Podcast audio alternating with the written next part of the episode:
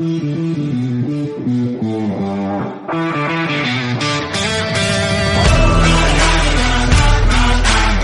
buenas señores de hockey sobre hielo, bienvenidos al podcast de Mundo Hockey. En este no voy a hablar de la NHL, sino que ya os cité que voy a hacer, eh, voy a traer nuevas cosas al programa y una de ellas es entrevistar a jugadores eh, que estén jugando tanto en España como fuera de ella al hockey sobre hielo y para ello voy a tener a Manuel Manero, que es un jugador que bueno nació aquí en España pero pronto se fue a Canadá eh, a, la edad más o menos de 10 años a jugar allí y que ha estado jugando estas últimas temporadas y voy a hablar pues eso de su temporada de los Walley, eh, Maple Leaf y cómo ve eh, el hockey sobre hielo en España y sus experiencias, su rutina. Espero que os guste este tipo de contenido. Eh, ya pronto traeré ya específicamente el podcast de la NHL sobre la NHL. Pero quería traer estas cosas y si os gusta, decírmelo por los comentarios a quién os gustaría traer.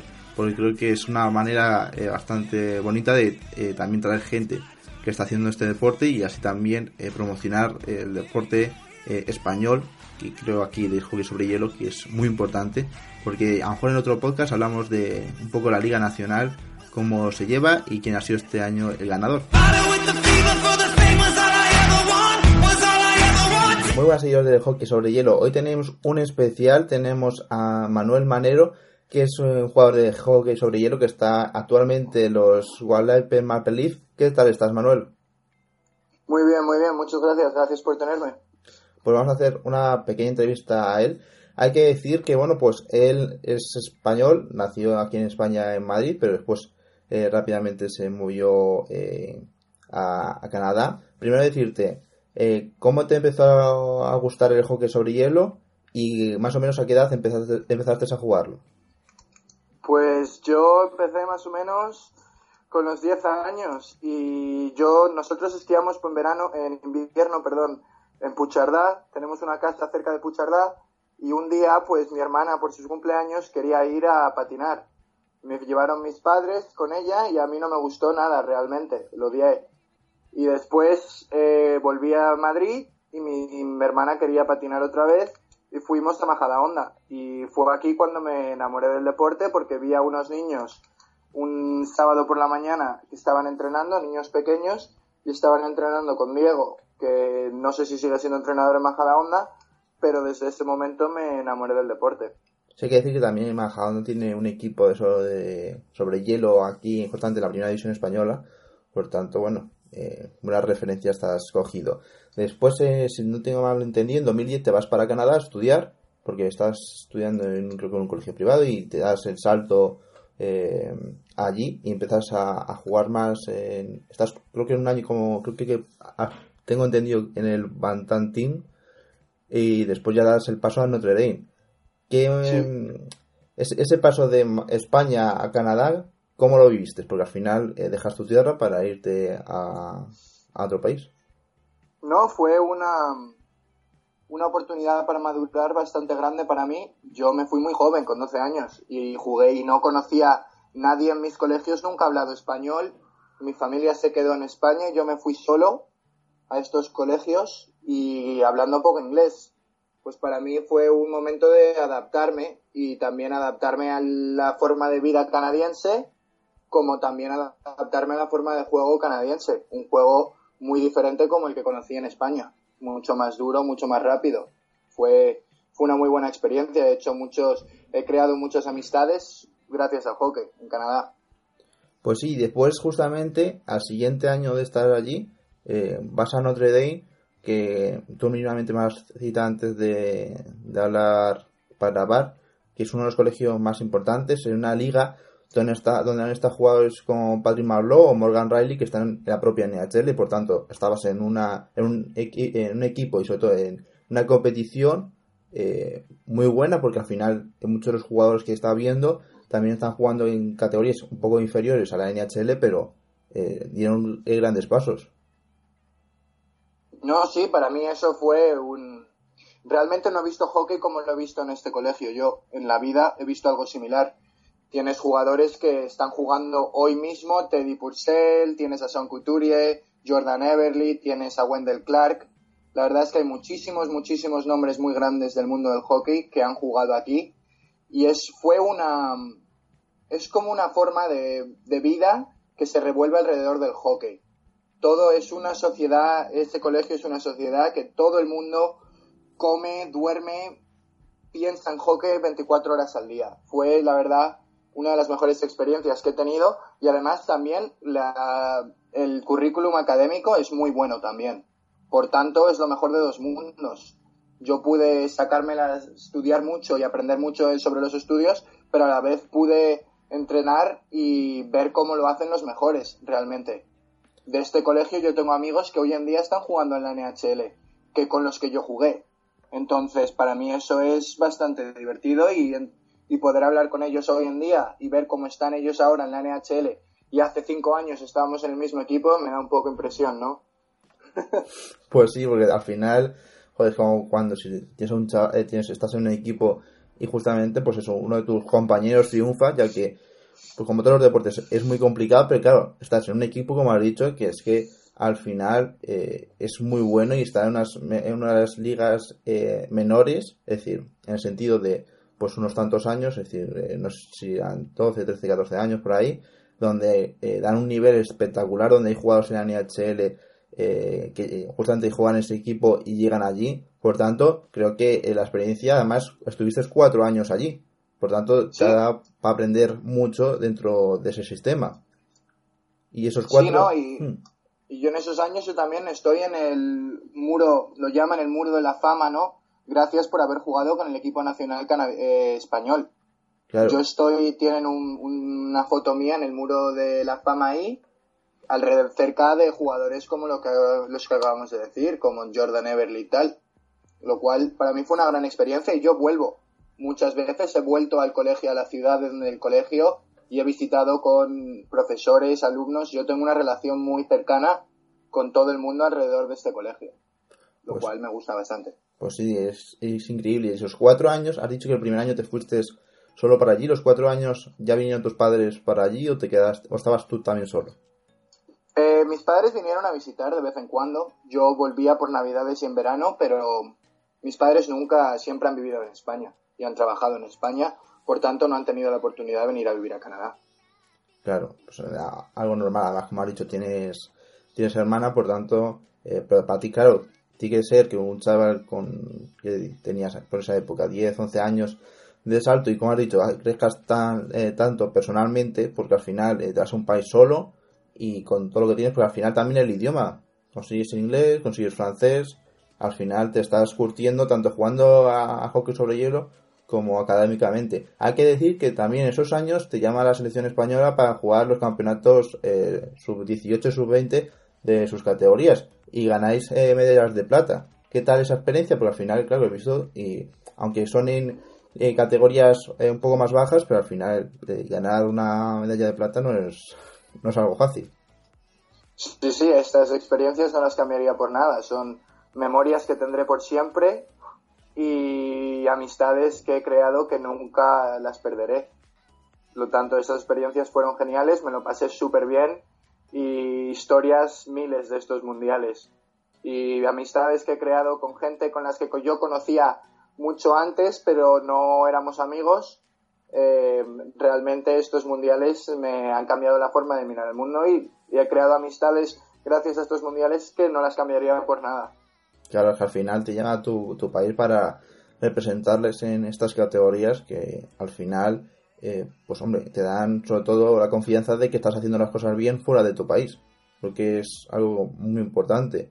Decir que, bueno, pues eh, al final, por ejemplo, este hace un año España subió a la categoría, estabais en segunda B, creo que de esas épocas, ahora estáis en segunda A, por lo tanto eso es importante y creo que hay que potenciar más el hockey sobre hielo porque como tú y como otros chavales eh, hay nivel realmente para, para crecer poco a poco. Y creo que es algo que, tienes, que tiene España a explotar porque al final hay otros jugadores que están mirando que han venido a la selección y están haciendo grandes temporadas. Después te vas eh, de ese equipo a Yellowstone Quack, es decir, te vas de Canadá a eh, Estados Unidos y tienes una temporada muy buena con 11 goles y 20 asistencias. ¿Qué tal fue ese año? Este año fue incambiable para mí. Yo realmente crecí como jugador, me lo pasé súper bien. Eh, forjé el camino para otro jugador español que también vino al Quake, Pablo Pantoja. Hmm. Y que es un gran amigo mío, es decir. Y no, yo ese año incambiable, no lo cambiaría por nada. Vivimos, viví al lado de Yellowstone Park, de National Park, no sé si estás familiarizado, pero un parque nacional muy grande. Sí. Eh, precioso el sitio. Y otra vez más, fuimos al campeonato nacional, quedamos octavos del, del país, lo cual fue una gran experiencia. Yo, como jugador, crecí mucho y ese verano me lo pasé en Minnesota entrenando pero ya claro, después de esta temporada yo nunca volví a jugar con la selección española, entonces fue un poco para mí fastidio, pero mira, ahora en la universidad, estoy en la universidad. ¿Y cómo es ese paso de Notre Dame a, Yellowstone? ¿Es porque te ficharon o porque elegiste moverte? Bueno, un poco de los dos. Yo quería intentar jugar al Junior Hockey, ¿no? Y Yellowstone me llamó y me dijeron que si quería venir el año que viene a jugar. Entonces, claro, yo esa oportunidad vi que sería una buena oportunidad para mí y que a la vez me daría una oportunidad de visitar y vivir en un sitio que es precioso. Entonces, no tuve dudas de que dije que un año lo iba a hacer, máximo un año, claro. Yo no iba a jugar al junior hockey en estos sitios porque mi principal objetivo es la universidad y el grado que me estoy sacando. Entonces, yo sabía que iba a ir solo un año y que luego me iba a volver a cualquier sitio donde pudiera jugar a la vez que estuviera estudiando. Y es lo que hice. Fue ah. un gran... Hmm. Un paso no demasiado difícil, la verdad, porque Notre Dame eh, fue un sitio de hockey que me enseñó mucho. Pues sí, al final es, eso. Y después, el siguiente año, como has dicho, un año máximo, te cambias a los Guadalupe Maple que también hay que decir que aunque estamos diciendo equipos que no son de, bueno, pues eh, primeras categorías de ligas menores, eh, en, centrados en las ligas canadienses menores es, no es de los malos, es decir, está entre medias o un poco más arriba y creo que al final das ese paso también, como ha dicho, creo que esta, este equipo te da también la oportunidad de estudiar a la vez que hace hockey sobre hielo, ¿no? Sí, claro, yo ahora estoy en la universidad, estoy en mi tercer año, estoy graduándome como ingeniero de minerales y recursos naturales en Canadá por tanto, yo estoy estudiando a la vez que jugando con este equipo del Maple Leafs, lo cual el año pasado tuvimos muy buena temporada, llegamos a la segunda ronda de los playoffs, pero no tuvimos suerte, perdimos contra el equipo que fue el campeonato nacional, y este año no hemos llegado a los playoffs porque hemos tenido bastantes problemas marcando goles y que nos marcaban bastante, hemos tenido muchas lesiones en portería, por tanto, no ha podido ser, pero también otra experiencia que en el hockey que ha sido muy, muy divertida para mí esta, la verdad, porque no ha sido tan seria y he podido jugar al hockey mientras estoy en la universidad, lo cual es lo que quiero. Y la pregunta es, ya pasaremos un poco más a hablar de tu rutina como eh, jugador y, universitario, que es, el año que viene tienes pensado quedarte en el equipo, moverte a otro, ya que como estás terminando la licenciatura, o pensar, yo sé, eh, volver a España o moverte a, otras partes de, de Estados Unidos. No, yo, yo volver a España no, no voy a volver nunca. Esto ya lo tengo claro. Yo, por ejemplo, en veranos, ya me he pasado los últimos dos veranos trabajando en Canadá. Este verano yo vuelvo a trabajar en Canadá, el 22 de abril empiezo. Mm. Entonces yo a España no voy a poder ver de vacaciones y a visitar familia. Pero bueno, y el año que viene yo ya tengo demasiado, esto es una liga junior, mm. el año que viene yo ya paso esa edad, ¿vale? Yo ya no podré jugar para los Valley Maple Leafs porque soy muy mayor. Mm. Pero aún así voy a jugar, por ejemplo, eh, en una liga de senior que hay por aquí, que realmente no son lo, las mejores ligas del mundo, pero sigues jugando al hockey, al fin y al cabo, y sigues entrenando, que es lo importante. Pues sí, creo que es al, final lo principal. Y si por un casual quien, eh, te llama a España para jugar, yo que sé, algún partido, ¿irías o ya como estás centrado más en tu carrera, les dirías que no? Bueno, todo depende. Yo, claro que sí, no puedes decir que no si te llama el equipo nacional. Eso no es imposible decirles que no, claro. Lo único depende. Si tuviera exámenes o, por ejemplo, en verano estoy trabajando, yo no puedo dejar el trabajo aquí para irme a jugar, ¿no? Entonces todo depende, pero obviamente si el equipo nacional me llamara, yo diría que sí, intentaría cuadrarlo con, mi, con mis cosas. Obviamente es un placer siempre jugar para el equipo nacional, siempre cualquier niño suena, sueña con ello en cualquier deporte. Por tanto, sí, yo iría a jugar al equipo nacional. Vale, yo creo que más o menos tenía pensado también tu respuesta. Creo que si tienes el momento y cuadran todo, porque al final tiene que cuadrar todo, Eh, creo que es una experiencia que al final después ya subiría más o menos a categorías ya más, eh, decir, actuales, es decir, a la absoluta. Por lo tanto, también es una experiencia que poca gente puede tener en la vida. Decir que, bueno, pues hablar un poco de tu, de tu rutina. ¿Cómo es tu rutina día a día y cuando tienes partido, por ejemplo? Bueno, mi rutina día a día sin partido, yo me levanto a las 8 de la mañana y tengo clases de 8 y media a 1 y después de una y media a cuatro y media todos los días. Tengo laboratorios, por las tardes laboratorios y por las mañanas tengo clases, lecturas. Después es salir de clase, cenar y ponerme a estudiar. No, básicamente ir al gimnasio y ponerme a estudiar. Después, los días de partido, pues bueno, más de lo mismo. Es ir a clase, salir de clase, ducharme y coger el autobús al partido o que me recoja el equipo y me voy al ring que está a unos 20 minutos de donde estudio. No, la verdad no hago nada muy diferente en los días de partido ya. Solía hacer cosas muy diferentes, pero ya me he actuado un poco más. Y cuando llegas eh, al pabellón y bueno, pues eh, estás entrenando para hacer, para jugar el partido y todo ello, ¿tienes alguna rutina específica prepartido o simplemente juegas y ya está? Bueno, cuando, cuando estaba jugando más seriamente sí tenía varias, ¿no? Siempre los cascos, la música siempre tenía que ser la misma, eh, concentrarme mucho, hacer el tonto también, ¿no? Me gusta un poco vacilar antes de los partidos, un poquillo, pero no, Hoy en día no, es llegar al pabellón, calentar, hacer un par de bromas y ir a jugar. Pues eso está bien. Al final eh, vais a pasarlo bien, que es, es lo principal, como cualquiera que, bueno, vosotros estáis en categorías eh, bastante mayores que a lo mejor los que jugamos normalmente en algún club y al final es eso, una rutina eh, pequeña y ya está, y a jugar que hay que pasárselo bien. Decir, también, bueno, que cuáles son tus aficiones, además de, pues eso, que has dicho, la ingeniería y el hockey. ¿Tienes alguna que te guste realmente o son ellas las principales? Bueno, sí, ellas son obviamente las principales. El hockey a mí siempre ha sido una de las cosas más importantes en mi vida. A mí me gusta esquiar, me gusta hacer windsurf, eh, me gusta el fútbol también, jugar al fútbol, eh, leer Estoy ahora, una de mis aficiones ahora es intentar aprender a tocar la guitarra. Lo que mm. pasa que es difícil. Pero no, no varias, eso. Lo principal diría que el windsurf. Para mí me encanta hacer el windsurf. ¿Y em, sigues eh, actualmente la NHL o no tienes tanto tiempo para poder seguirla? Sigo a mis amigos, eso mm. es todo. Los que están y poco más, no sigo mucho más. Empiezo a seguirla durante los playoffs pero los colegas que tengo que están jugando, pues sí, les sigo. Ahora tengo un par en la HL, otros en la NHL, entonces a estos sí les estoy siguiendo. ¿Y tienes algún equipo que realmente te guste más que otro o te dan un poco igual?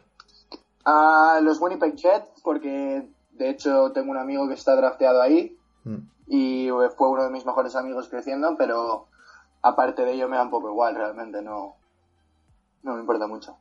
Pues eh, una de las preguntas que te quería hacer era, eh, bueno, pues eh, tú eres un ejemplo de hacer hockey sobre hielo en, España, de salir de, del propio país para hacerlo. ¿Crees que tienen que potenciar más este deporte, el cual yo cada vez que lo sigo más, le veo más futuro y creo que España puede hacer cosas que jugadores que están empezando no llegarán ni a HL porque todavía nos queda mucho, pero sí que poco a poco avanzar porque además tenemos un equipo jugando en Europa. El ganador de este año, que es Vasco en la Liga Española, está jugando en Europa con otros equipos.